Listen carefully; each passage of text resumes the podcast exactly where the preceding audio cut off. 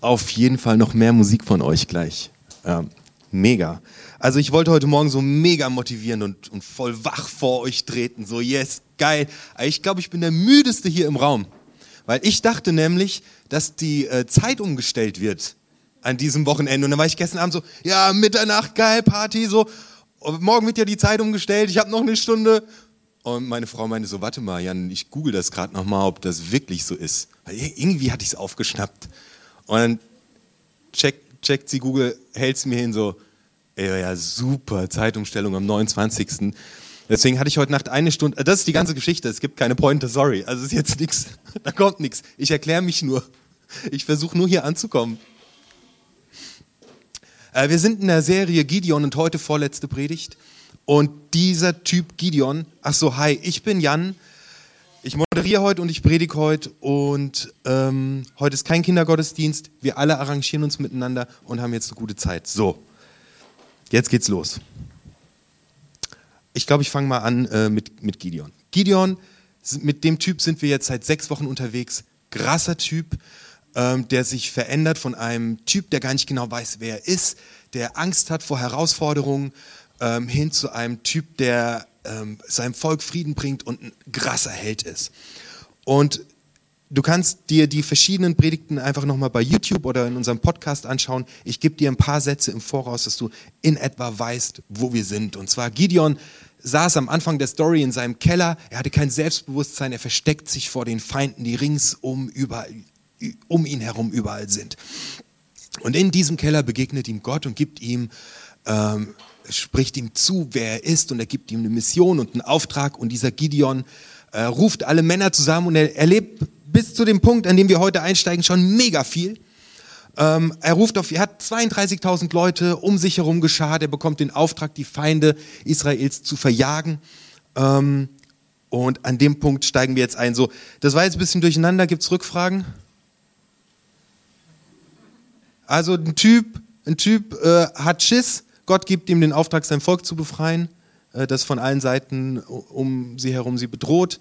Äh, er sammelt alle seine Leute, er hat 32.000 Krieger bei sich und jetzt steigen wir ein. Alles klar? Okay. Gideon, den man auch Jerubal nannte, brach früh am Morgen mit seinem ganzen Heer auf. Bei der Quelle Harod errichteten sie ihr Lager. Das Lager der Midianiter befand sich nördlich davon in der Ebene, nahe beim Hügel Moor. Also sind super dicht jetzt schon an ihren Feinden dran. Aber der Herr sagte zu Gideon, dein Herr ist zu groß. So kann ich die Midianiter nicht in eure Hand geben. Sonst werden die Leute von Israel am Ende prahlen und sagen, der eigenen Hand verdanken wir unsere Rettung. Darum lass im ganzen Lager ausrufen, dass alle, die Angst haben, nach Hause gehen. Da gingen 22.000 wieder heim. Nur 10.000 blieben bei Gideon.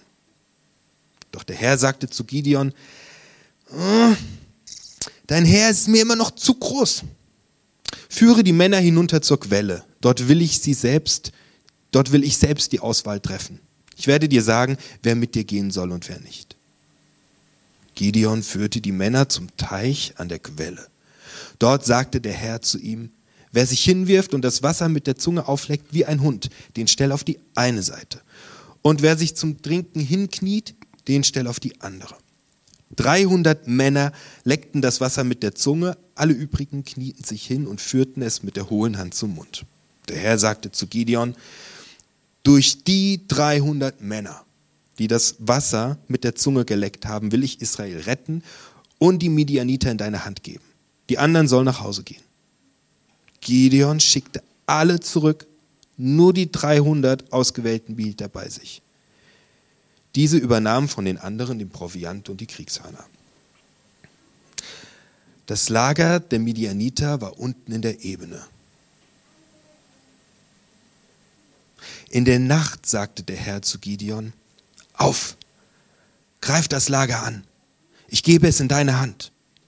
Wenn du aber Angst hast, dann geh vorher mit deinem Diener Pura hinunter und hör dir an, was sie dort miteinander reden. Das wird dir Mut machen, sie anzugreifen. Gideon und sein Diener gingen hinunter und schlichen sich bis an die äußersten Lagerbachen heran. Die Midianiter, die Amalekiter und die Beduinen aus dem Osten, die dort lagerten, bedeckten die ganze Ebene wie Heuschrecken. und ihre Kamele waren unzählbar wie die Sandkörner am Meeresstrand. Als nun Gideon bei den Wachposten ankam, erzählte gerade einer seinen Kameraden einen Traum. Stell dir vor, sagte er, ich habe im Traum gesehen, wie ein Gerstenbrot vom Berg herab in unser Lager rollt. Es stieß an unser Zelt und warf es um und kehrte das unterste zu oberst. Sein Kamerad antwortete, das kann nur eine Bedeutung haben. Der Israelit Gideon wird uns besiegen. Gott hat uns und unser Lager in seine Hand gegeben. Als Gideon den Traum und seine Deutung gehört hatte, warf er sich nieder und dankte Gott. Dann kehrte er ins Lager Israels zurück und rief, Steht auf, der Herr hat das Lager der Midianiter in eure Hand gegeben. Ah, so viel hast du ja lange nicht mal in einem Stück aus der Bibel gehört, glaube ich. Gut, dass du heute hierher gekommen bist. Krasse Geschichte. Gott hat Gideon eine Mission gegeben und einen Auftrag gegeben. Ganz klar. Und Gideon hat sich vergewissert, dass Gott mit ihm ist. Beim Herzschlag am Mittwoch und bei den Predigten in der letzten Woche ging es immer wieder darum, wie wichtig es ist, eine Mission zu haben, einen klaren Auftrag zu haben, zu wissen, wofür man brennt. Ich hatte dir erzählt, dass ich in meinem Leben für verschiedene Bereiche äh, verschiedene Missionen habe. Also ich habe eine Mission, einen Auftrag, wie ich, mein, wie ich meinen Job mache. Ich habe für mich formuliert, wie ich mir meine Familie vorstelle, was da mein Auftrag ist, was meine Mission ist für meine Partnerschaft. Ich habe sogar eine Mission für meine Gesundheit, für alles Mögliche, weil ich verliere so schnell den Fokus und verliere mich komplett in allem, was, was passiert bei all dem Wind, der uns um die Ohren pfeift jeden Tag, ähm, bei Herausforderungen in der Familie, auf dem Konto, auf der Arbeit, multikausale Krisen überall, Kriege, Klimakrise, deine ganz eigene Krise am Montagmorgen und wie der Gideon dasteht und um ihn herum sind überall Feinde am Anfang der Geschichte, sind auch wir total schnell abgelenkt und verlieren unseren Fokus, wenn wir keinen, keinen klaren Auftrag, keine klare Mission haben. Und damit beginnt Gott bei diesem Gideon. Er sagt, hey, rette mein Volk. Er gibt ihm eine klare Mission, einen ganz klaren Auftrag. Und klar, Gideon ist auf dieser Reise mit Gott und er erlebt natürlich, erlebt natürlich, nachdem er sich auf die Reise mit Gott macht, krasse Sachen. Aber ich konkretisiere das nochmal. Das allererste, was, was ich von diesem Gideon gelernt hatte, war, es ist unglaublich wichtig, eine klare Mission zu haben. Ein Bild davon, wie du zum Beispiel dir deine Familie vorstellst, wie du dir deine Partnerschaft vorstellst, wofür du kämpfst, wofür du arbeitest, was du in deinem Job erreichen willst. Ein ganz klares Bild davon zu haben. Mein Die letzte Woche war, hey, schnapp dir einen deiner Lebensbereiche und, und formulier einmal eine Mission. Ich werde, Punkt, Punkt, Punkt. Ich bin, Punkt, Punkt, Punkt. Super wichtig. Der Gideon erlebt ab dem Moment, in dem er sich auf die Reise macht und seiner Mission folgten natürlich abgefahrene Dinge. Er ist ein Typ, der von seinem Charakter her eigentlich eher sagt so, oh, ich habe da ein Problem, das ist nicht nur ein Problemchen, das ist ein richtig ausgewachsenes Problem, Gott, kannst du das für mich lösen? Das ist seine Haltung am Anfang der Geschichte. Und er wird im Laufe der Geschichte zum Typ, der sagt, ey, da ist eine Herausforderung, krass, ich gehe mit Gott da durch. So eine komplett andere Haltung. Diese Kirche hat auch eine Mission, einen Auftrag, etwas, das uns grundsätzlich wichtig ist. Und ihr werdet am Ende dieser Predigt Menschen hören, die hier hochkommen und sagen, was ihr Auftrag in dieser Kirche ist. Ich habe euch das als Hausaufgabe aufgegeben. Ich bin gespannt, wer kommt. Diese Kirche hat einen Auftrag, den lest ihr auf den kleinen Flyern, wenn ihr reinkommt. Wir öffnen Räume, in denen Menschen der Liebe Gottes begegnen, tiefer in sie hineinwachsen und andere begleiten darin, eine Heimat zu finden. Wir öffnen Räume, in denen Menschen der Liebe Gottes begegnen. Deswegen feiern wir Gottesdienste. Und wir können so viel noch so viel besser machen. Aber wir haben den Anspruch, hier einen Raum aufzumachen, in dem Menschen der Liebe Gottes begegnen und tiefer hineinwachsen.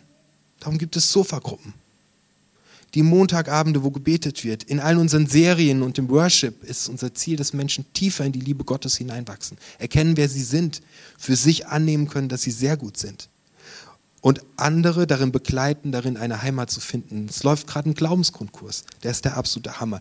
Diese Kirche hat eine Mission, genauso wie Gideon. Gideon hat jetzt 32.000 Leute bei sich und er mischit los und sein Heer, das feindliche Heer, das sind 135.000 Krieger, bis an die Zähne bewaffnet, ihre Kamele sind nicht zählbar. 32.000 gegen 135.000. Und Gott sagt, hey, alle, die Angst haben, sollen einfach nach Hause gehen. Und es bleiben 10.000 Krieger übrig gegen 135.000. Das alleine ist schon komplett irre. Und jetzt gibt es dieses Ding da mit wer, wie, wo, was trinkt. Ich habe gar keine Ahnung. Ich habe überall nachgeguckt. Niemand weiß, was das bedeuten soll. Also ich habe niemanden gefunden, der, der, der irgendwas hätte, was, warum, wer, wie da trinkt. Ist ja auch ganz egal. 300 bleiben übrig. 300 Leute gegen 135.000 Leute. Ein Typ, der eine Mission hat und einen Auftrag hat, mit 300 Leuten gegen 135.000 Leute. Bei unserem Herzschlag, unserer Mitgliederversammlung am Mittwoch, haben die ganzen BereichsleiterInnen erklärt, was in ihren Bereichen gerade abläuft. Boah, da waren Leute vorne und haben gesagt, hey, ich gehört zum Welcome Team. Wir bauen auf, äh, wir, wir, wir kochen Kaffee, wir begrüßen die Leute und das läuft bei uns gerade. Und alle haben geklatscht, applaudiert. Mega geil. Dann wurde vom Glaubenskonkurs berichtet, äh, von der Öffentlichkeitsarbeit. Überall in dieser Gemeinde bewegen sich krasse Sachen. Die Stimmung war der Hammer. Und dann kam der letzte Teil, als unser Finanzstratege Felix gesagt hat, wie viel Geld wir haben, beziehungsweise nicht haben. Die Stimmung war auf einmal so, wupp. Ist ja alles super cool hier, Shit, wir sind im Minus. Wir haben kein Geld. 300 gegen 135.000. Wenn ich richtig gerechnet habe, ist der Gideon 134.700 im Minus. Der hat keine Ressourcen. Der hat nichts. Der ist im Minus. 134.700 ist der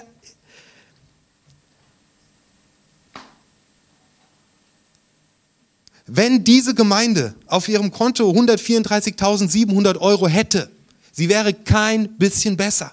Es wären nicht mehr Leute hier im Gottesdienst. Es wären nicht mehr Leute in den Glaubensgrundkursen. Wir hätten, wir hätten kein, wir hätten nicht, doppelte Verneinung, keine Ahnung, ich weiß nicht, wie ich den Satz besser machen soll. Wir hätten nicht keine mitarbeitenden Probleme mehr. Es wäre nichts anders, außer dass wir halt 135.000 Euro auf unserem Konto hätten. Unsere Finanzstrategen würden viel besser schlafen. Ich würde viel besser schlafen und hätte ein neues MacBook Pro. Ja, aber sonst wäre hier nichts anders. Der Unterschied ist, Gideon hat eine Mission und einen Auftrag. Die Ressourcen sind bei Gott komplett unerheblich. Es spielt keine Rolle. Überhaupt keine. Diese Story zeigt uns, Ressourcen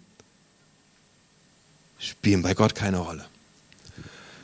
Wenn ein Mensch einer klaren Mission folgt. Kurze Story.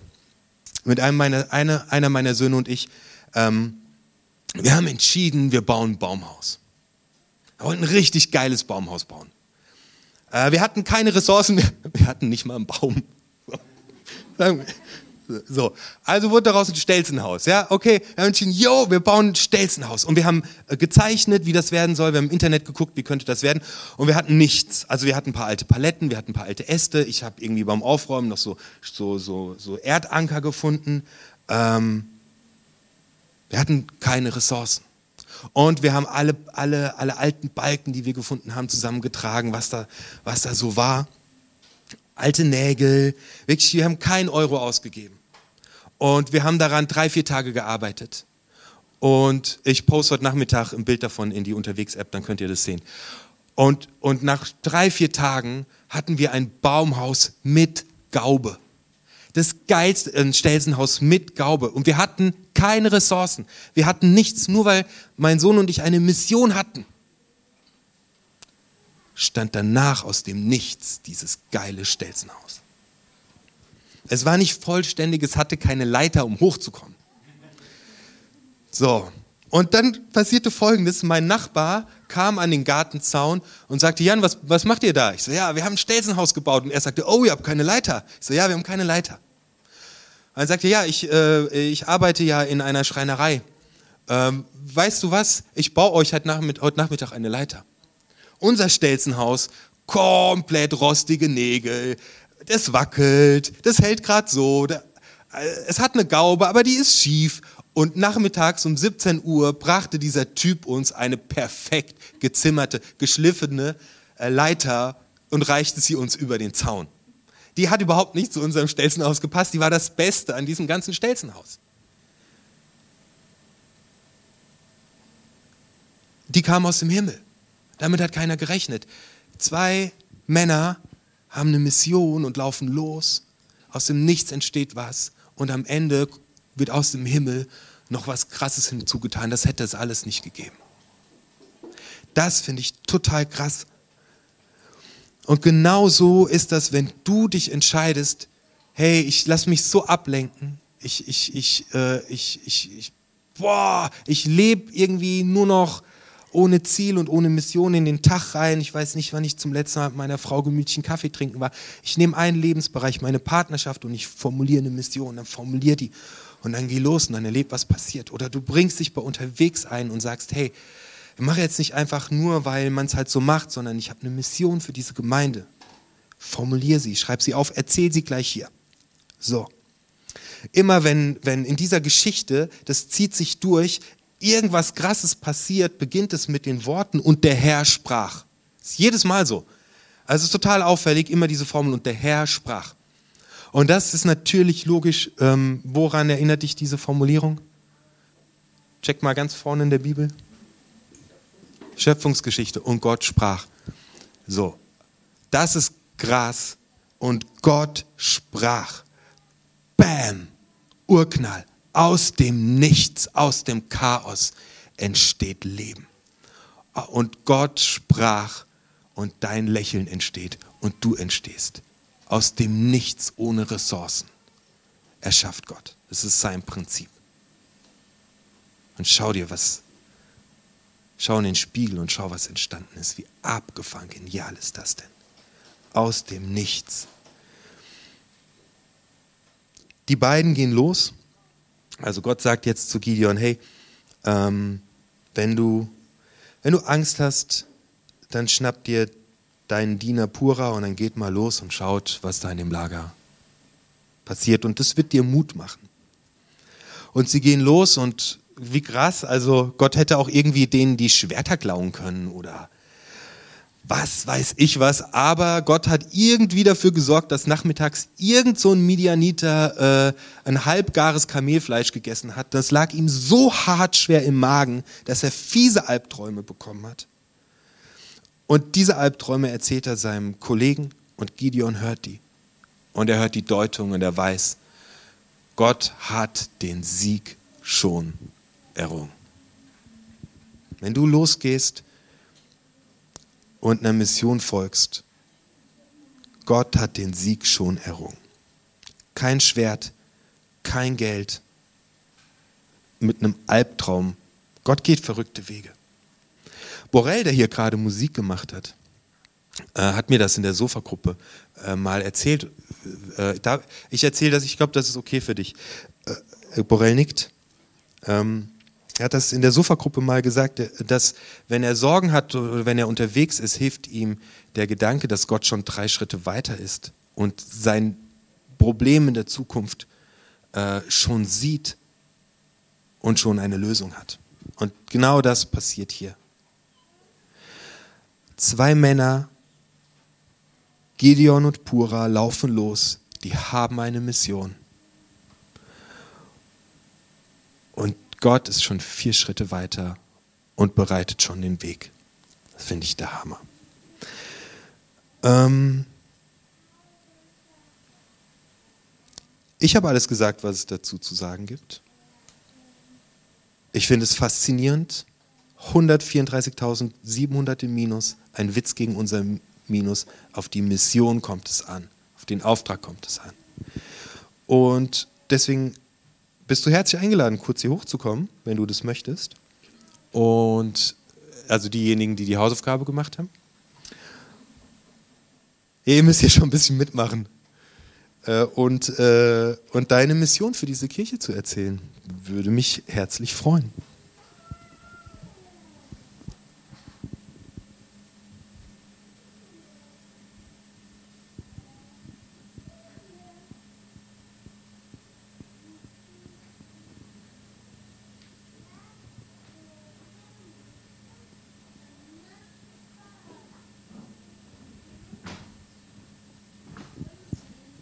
Hi, sagst du uns deinen Namen? Ich bin der Stefan und ich äh, wusste nichts von den Hausaufgaben, weil ich war nicht ähm, in dem Herzschlag dabei. Aber meine Mission für diese Gemeinde ist Gebet. Ich bete sehr viel und gerne und oft, dass diese Gemeinde wächst und dass hier der Geist Gottes lebt. Dankeschön. Großen Applaus bitte einmal. Danke. Das sind, äh, wir haben, wir haben wir Lehrerinnen oder Lehrer hier. Also das sind ja die allercoolsten Schüler, die, also er hat quasi geschwänzt, er war nicht da und hat trotzdem die Hausaufgaben. Ich danke dir, Stefan. Gibt es noch jemand, der eine Mission hat für diese Kirche? Ich lasse nur noch zwei Leute zu. Also ihr müsst wirklich gucken, dass ihr hier noch drankommt.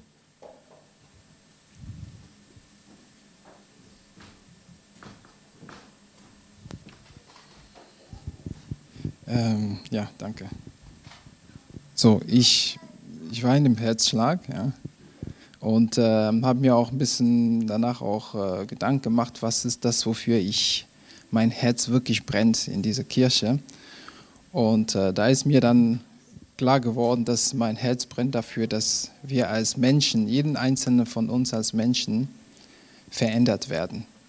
Weil ich sehe, also es liegt mir, ich sehe, dass es draußen in der Welt so viel Schieflage gibt. Es gibt so viele Dinge, die nicht dem Plan Gottes entsprechen und wir leiden darunter.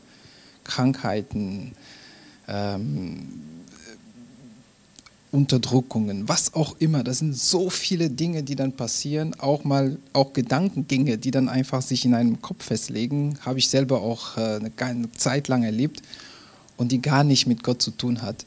Und mein, wofür ich brenne und äh, wofür ich mich auch einsetze, ist, dass wir Veränderungen erfahren, dass wir zu diesem Ebenbild Gott werden, was wir uns auch geschaffen hat. Und dass unserem Leben ein Zeugnis dessen ist, wie groß er ist. Also dass man Menschen in die ganze Welt gucken, was in unserem einzelnen Leben passieren und bezeugen, Gott ist wirklich groß. Danke, Steve. Gibt es noch eine Person, die eine Mission, etwas auf dem Herzen hat für diese Kirche.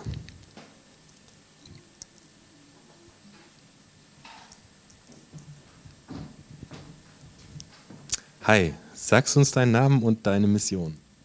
Also ich bin Ann-Christine und ich fand die Hausaufgabe ehrlich gesagt schwierig. Ich musste voll überlegen, so, hm, was ist jetzt meine Mission? Also es ist doch nochmal irgendwie krass, das so sich zu überlegen.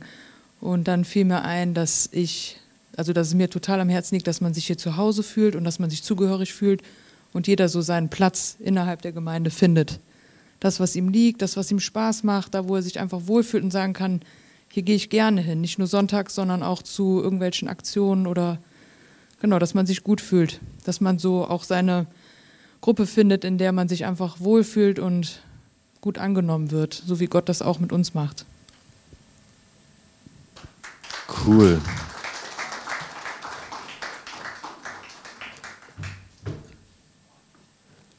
Ich will deinen letzten Satz unterstreichen, dass man sich wohlfühlt und angenommen fühlt, so wie Gott das auch mit uns macht. Geile Mission.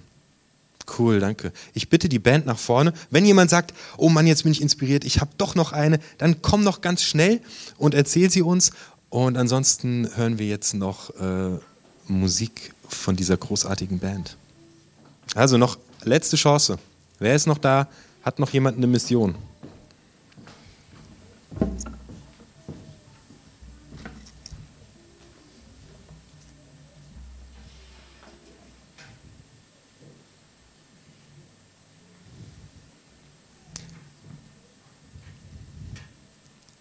los geht's.